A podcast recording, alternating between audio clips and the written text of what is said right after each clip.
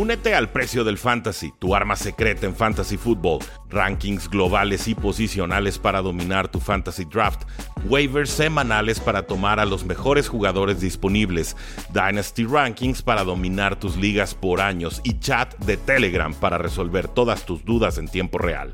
Visita stam.store diagonal precio NFL o da clic al link en este episodio para suscribirte. Saludos a todos, Rudy Jacinto del Precio del Éxito y les traigo las mejores noticias de cara a la ronda divisional, un programa que inicia con la confirmación del head coach Mike McCarthy como entrenador en jefe de los Vaqueros de Dallas. Finalmente los Cowboys decidieron mantenerlo en el puesto, se alejan de la posibilidad de buscar a un Bill Belichick, a un Mike Brable, a un Jim Harbaugh, a un Ben Johnson o tantas opciones que había en este mercado de agencia libre. Había especulación que Jerry Jones, el dueño del equipo, el general manager de facto del equipo, eh, iba a cambiar después de este fracaso tan terrible que tuvieron contra los Packers en su propia casa. Finalmente, dice Jerry Jones que están, y cito, muy cerca de ser un contendiente de Super Bowl con Mike McCarthy al frente del proyecto. Una afirmación que es altamente cuestionable, dado los fracasos de postemporada en tres temporadas, postemporadas mejor dicho, consecutivas. Ahora, Dallas fue uno de los equipos más castigados esta temporada. Fue apaleado por el séptimo sembrado del NFC.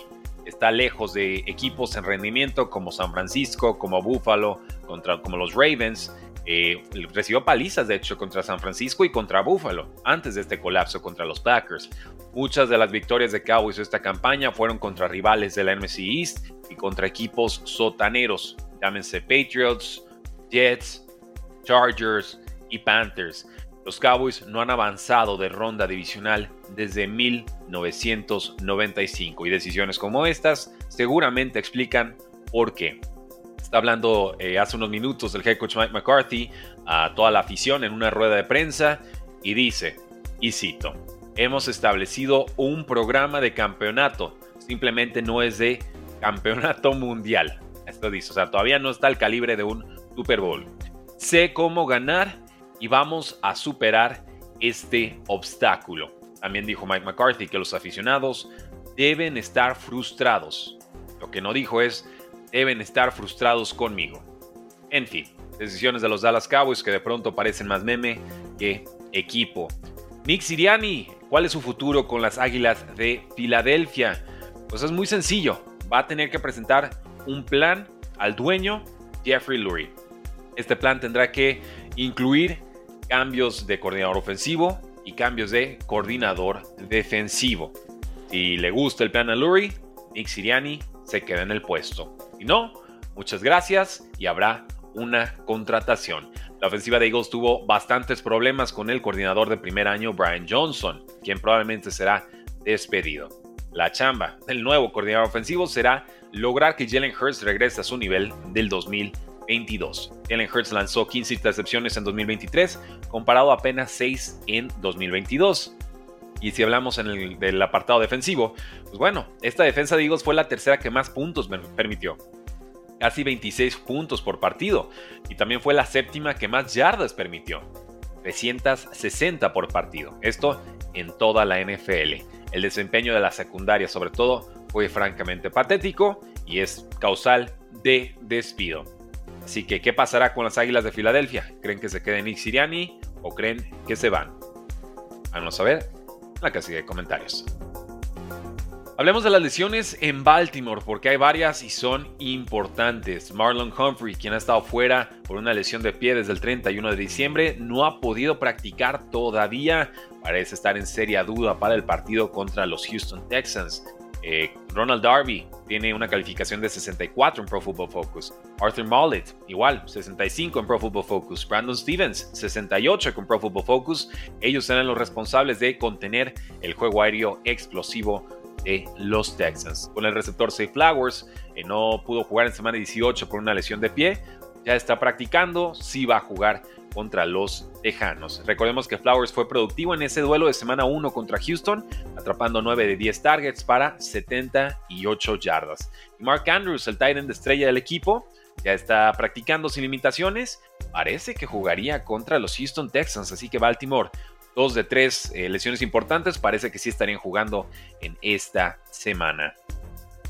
Hablemos del futuro del coordinador ofensivo de los Bengals, Brian Callahan, y es que ya tuvo su segunda entrevista para head coach de los Titanes de Tennessee. La primera entrevista fue virtual, esta segunda ya está lista para ser presencial. A sus 39 años, Callahan ha sido coordinador ofensivo de los Bengals desde 2019 y ha visto el desarrollo de estrellas como Joe Burrow, Jamar Chase y T. Higgins. En Tennessee, su trabajo sería encargarse de que Will Levis pueda convertirse en un quarterback franquicia, de lo cual yo tengo dudas, pero creo que Titans debe intentarlo esta próxima temporada. Callahan también ha sido entrevistado por los Chargers, Falcons y las Panteras de Carolina. Además de Callahan, los Titans han entrevistado a varios nombres. El coordinador ofensivo de Giants, Mike Kafka, el head coach interino de Raiders, Antonio Pierce, el coordinador defensivo de Ravens, Mike McDonald, el coordinador ofensivo de Eagles, Brian Johnson, no sé para qué, pero lo entrevistaron, el coordinador defensivo de Cowboys, Dan Quinn, y el coordinador ofensivo de Panthers, que no sé para qué, Thomas Brown. Aunque sí mejoró un poquito la ofensiva con Thomas Brown, pero, pero vamos, esa fue la petición de los Titans. ¿Quién llegará de head coach? No lo sé, pero tendrá un enorme trabajo para reemplazar lo que ha sido Mike Brable en las últimas temporadas. Y con los Patriotas especulando con el draft 2024, eh, le preguntaron obviamente al nuevo head coach Gerard Mayo qué piensan hacer los Patriots con ese pick número 3 y Mayo le dijo a CBS News Boston que van a seleccionar al mejor jugador disponible en una posición es muy importante. Ustedes descifrenlo. Eso fue lo que dijo. Entonces puede ser receptor o puede ser coreback. Esa es realmente la interpretación que hago de su declaración. Considerando que coreback es la posición más importante en cualquier equipo, pues bueno, los comentarios de George Mayo sugieren que sería la, opción para la franquicia. Eh, los Patriots ahorita tienen garantizado uno de los tres mejores quarterbacks en esta clase, los cuales asumimos son Caleb Williams de USC, Greg May de UNC y Jaden Daniels de LSU. Eh, el dúo tridente, si quieren llamarlo así, de los Patriots de Nueva Inglaterra, Mac Jones, Bailey Zappi y un poquito que vimos con Malik Cunningham, fueron número 5 sotaneros en yardas aéreas con apenas 180 por partido. Fueron los sextos peores en touchdowns aéreos, menos de un touchdown por partido. Y bueno, salvo que haya un trade por alguien como Justin Fields, que quizás ni siquiera esté disponible vía trade, pues tomar un coreback en el draft sería la opción más viable para los Patriotas de Nueva Inglaterra. Y en noticias generales, los Ravens ya firmaron al corredor Dalvin Cook a su roster activo y cortaron al corredor Melvin Gordon. El linebacker de los Buccaneers, Jack Barrett, tiene una lesión de tobillo, todavía no practica. El cornerback de los Packers, Jair Alexander, lesión de hombro y tobillo, tampoco está practicando. Y el receptor de los Buffalo Bills, Gabe Davis, con lesión de rodilla, tampoco se ha presentado a entrenamientos. Así que ahí tienen su programa, su podcast del día de hoy, damas y caballeros, para Tres y Fuera NFL, que es el espacio que ustedes pueden descargar en su celular, desde Spotify, desde iTunes, desde YouTube Music, donde ustedes quieran. Ahí está Tres y Fuera con todos estos eh, espacios, noticias de 12, 15 minutos rapidito para que puedan enterarse de todo lo importante de la NFL mientras manejan, mientras cocinan, mientras trabajan o incluso mientras entrenan. Gracias por su apoyo.